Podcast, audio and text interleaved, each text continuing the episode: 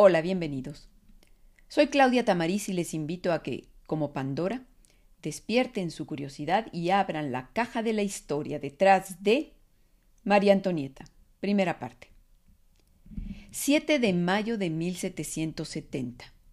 Una jovencísima María Antonieta llega a Francia desde su natal Austria como esposa del delfín Luis Augusto, el heredero al trono de uno de los más poderosos reinos europeos.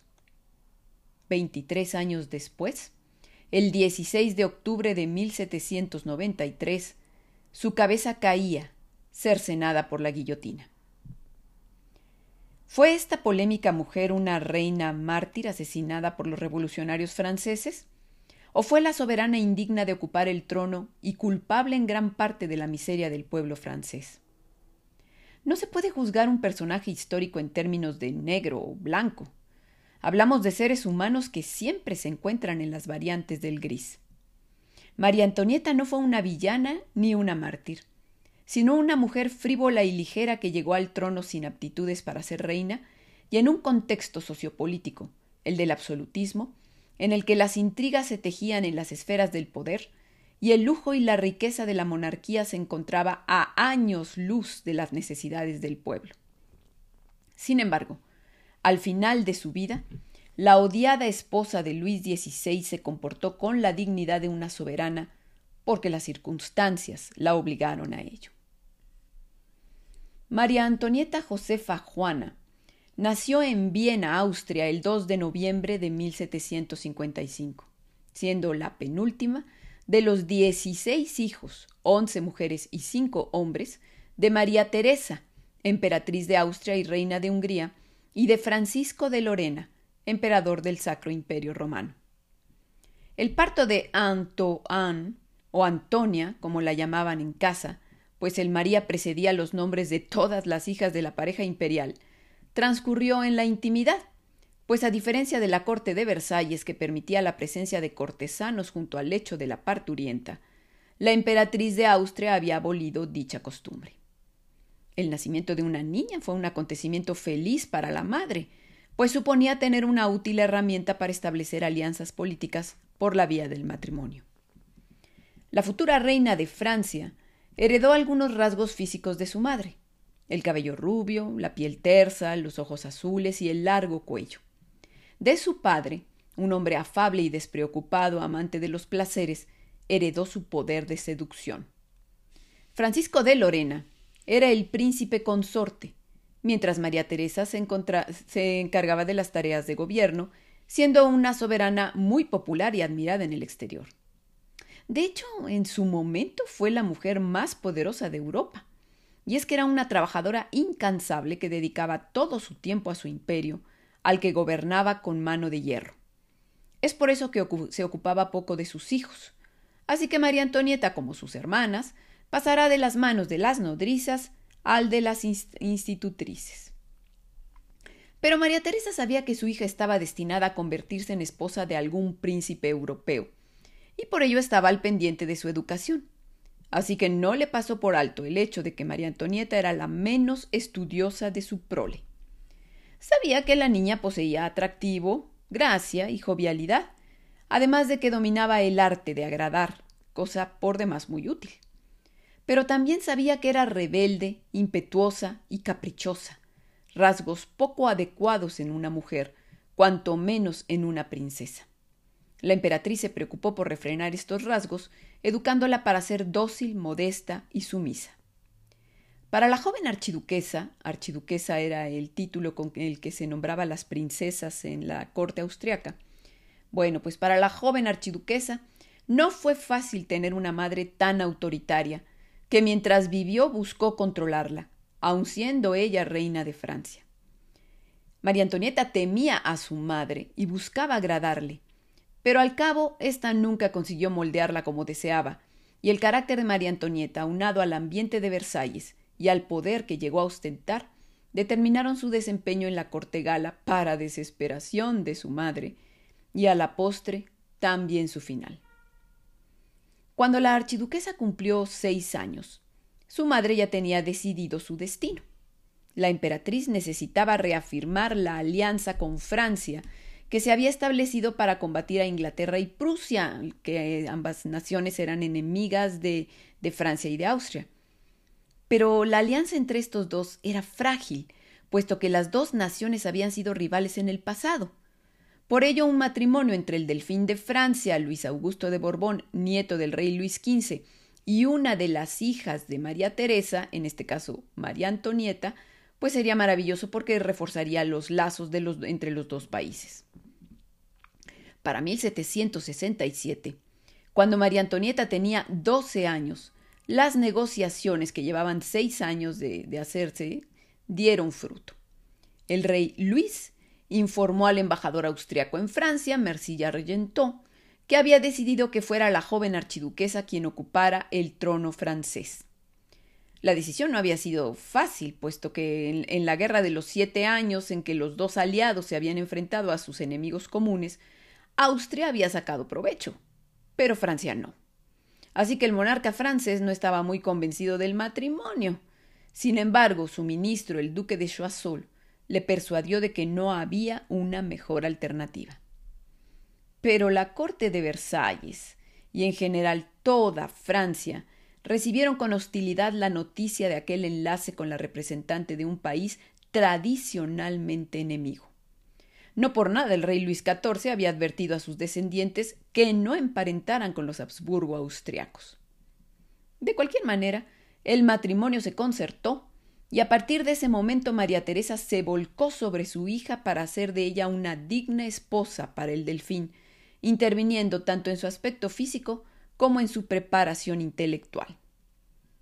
María Antonieta era una joven atractiva, como dijimos, con una frondosa mata de cabello rubio, ojos azules, piel tersa, de fino, delgada, quizá un poco baja y con poco busto, pero bella. Tenía defectos, como unos dientes montados y en mal estado que fueron corregidos con lo que serían unos primitivos frenos. Igualmente su frente abombada se disimuló con un peinado especial.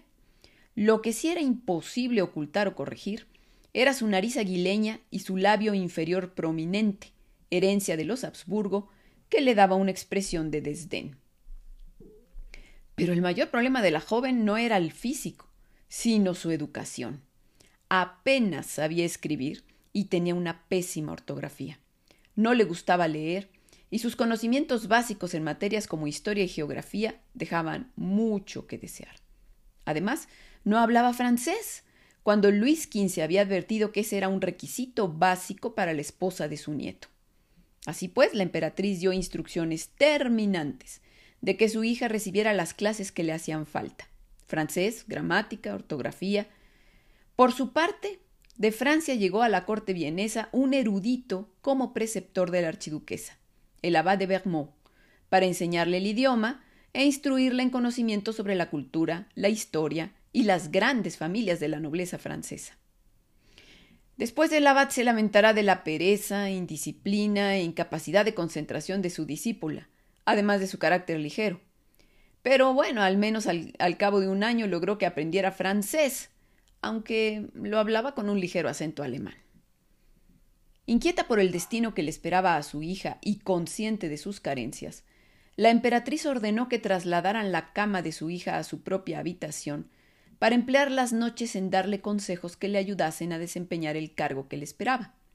María Teresa no solo se preocupaba porque el carácter frívolo y despreocupado de María Antonieta pudiera hacerla blanco de críticas, sino que temía que fuera vulnerable a una, a una corte famosa por su inmoralidad.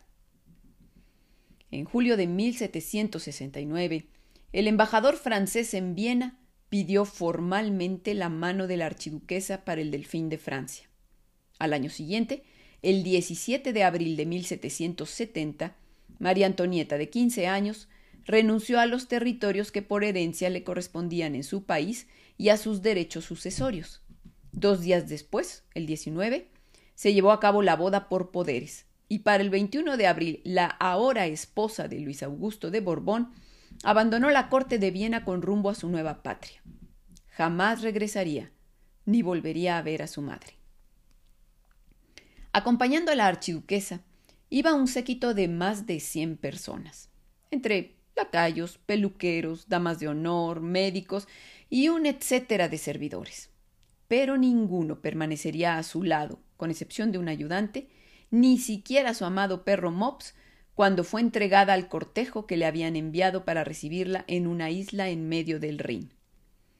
Pero la entrega se había para la entrega se había improvisado un pabellón de madera lujosamente decorado, con dos entradas, por un lado la de los austriacos y del otro la de los franceses.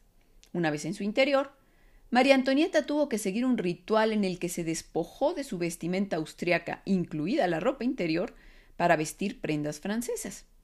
Con este rito se simbolizaba la ruptura de la futura reina con su país, pues se buscaba que olvidara sus orígenes y se convirtiera en una auténtica francesa, cosa con la que su madre no estaba de acuerdo, pues para ella el éxito del matrimonio de María Antonieta dependía de que ésta, desde su posición, fuera capaz de servir a los intereses de Viena.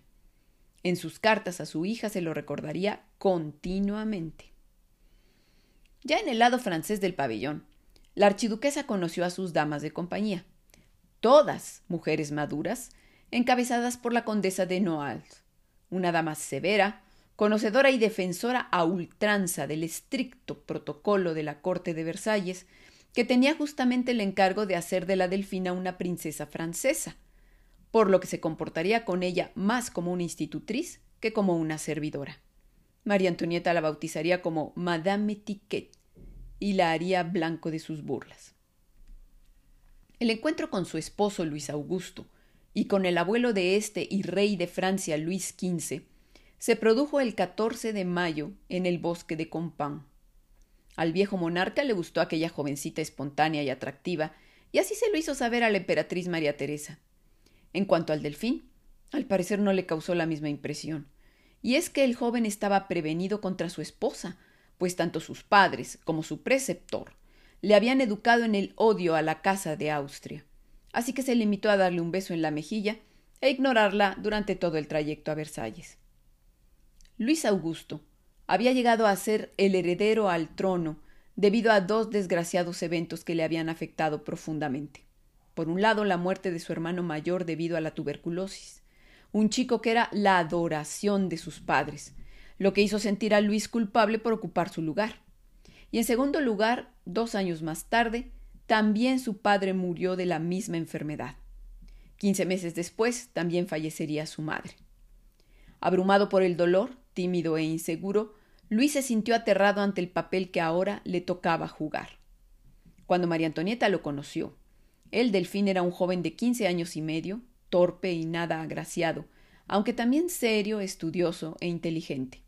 Pero para la joven archiduquesa ni su físico ni sus cualidades morales le parecieron atractivas.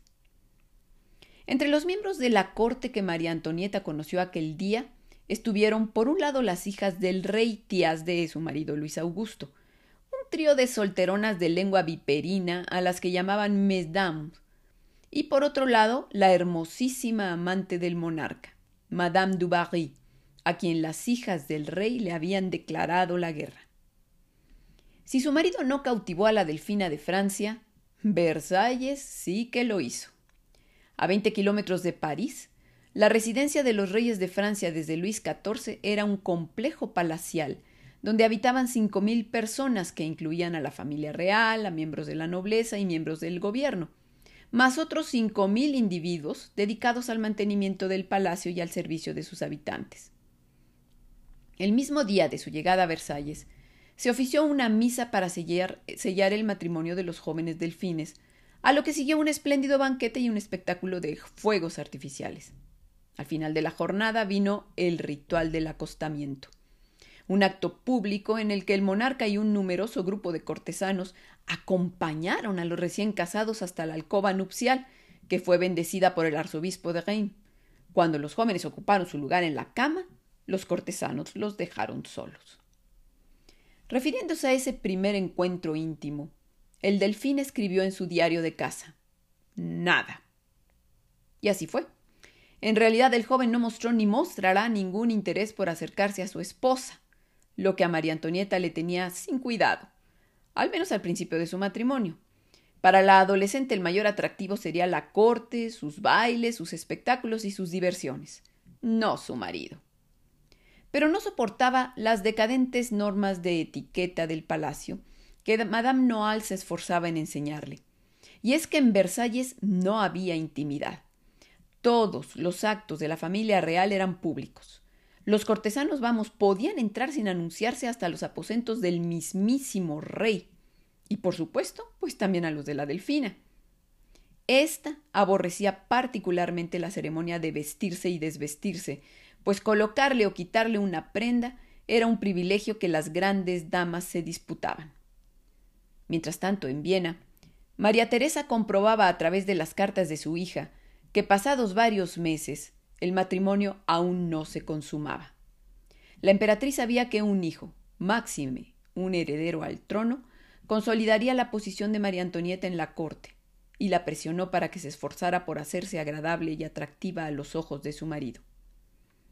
La delfina escribía cartas a su madre cada mes durante los primeros diez años de su vida, al menos lo hizo así. La emperatriz exigía saberlo todo. El estatus de su matrimonio, sus relaciones con los otros miembros de la familia real, sus ocupaciones, vamos hasta sus pensamientos más íntimos. Y, por supuesto, cualquier cosa que pudiera serle útil en su política exterior. María Antonieta le escribía obediente, pero lo que ignoraba la, princesa era que el embajador austriaco ante la corte francesa, el conde Mercy Argentot, que actuaba como su consejero, era también un espía de su madre, a la que ponía al tanto de todo aquello que María Antonieta callaba. Y el embajador ya le había informado que en Versalles circulaban comentarios malévolos sobre su hija porque su matrimonio no había sido consumado. Además estaba otro asunto que tenía a la corte en vilo y a la emperatriz muy preocupada. El comportamiento de María Antonieta hacia Madame du Barry, la amante de Luis XV. Su educación puritana revolvía a la joven contra una mujer de escandaloso pasado que gozaba de una posición privilegiada en la corte por sus relaciones inmorales con el monarca. Asusada por las hijas solteronas del rey, se había dejado arrastrar a su guerra declarada contra Dubarry, y de forma ingenua e insensata había adoptado una actitud insultante hacia la favorita, negándose a dirigirle la palabra cuando claramente ésta tenía más poder que la delfina. Terca, se negaba a María Antonieta a cambiar su actitud. Finalmente, la presión de su madre y del mismísimo rey la hicieron claudicar. En el año nuevo de 1772 se dignará dirigirle a su enemiga una sola frase. ¿Cuánta gente hay hoy en Versalles? con la que pondrá un alto a las habladurías y satisfará al monarca y a su amante. Tras tres años de matrimonio, Luis Augusto y María Antonieta eran muy populares. Cuando en 1773 salieron de Versalles para asistir a misa en Notre Dame y recorrieron las calles de París en carroza, fueron aclamados por el pueblo. Para entonces, la delfina había terminado por conquistar a su marido con su encanto. Incluso Luis la visitaba más frecuentemente a su alcoba, pero sin resultados. El matrimonio no se consumaba. El rey Preocupado por su descendencia, decidió tomar cartas en el asunto y envió a su, médico a examinar a su nieto. Pero éste no encontró ninguna anomalía. Sería hasta después que otro médico le dictaminó fimosis, un problema fácil de solucionar con una intervención quirúrgica. Pero Luis tardará mucho en decidirse a ser operado en una época en la que no había anestesia para ello. Para sobrellevar sus frustraciones conyugales, María Antonieta encontró nuevas diversiones visitando París en compañía de su cuñado el conde de Artois. Ahí frecuentaba el teatro, las carreras de caballos, los bailes de máscaras. En uno de estos bailes conoció al conde sueco Hans Axel de Fersen, que como todos los jóvenes nobles de esa época, se encontraba realizando un tour por Europa. Guapo y de exquisitos modales, las mujeres caían rendidas a sus pies, y a María Antonieta no la dejó indiferente. A futuro, Fersen será un personaje relevante en la vida de la reina. El 10 de mayo de 1774 murió el rey Luis XV víctima de viruela. Luis Augusto de Borbón se convirtió en Luis XVI. Los nuevos monarcas eran muy jóvenes y carecían de experiencia. pero ante la caída de popularidad de su antecesor, o sea, Luis XV, tenían el apoyo del pueblo que los recibió con esperanza.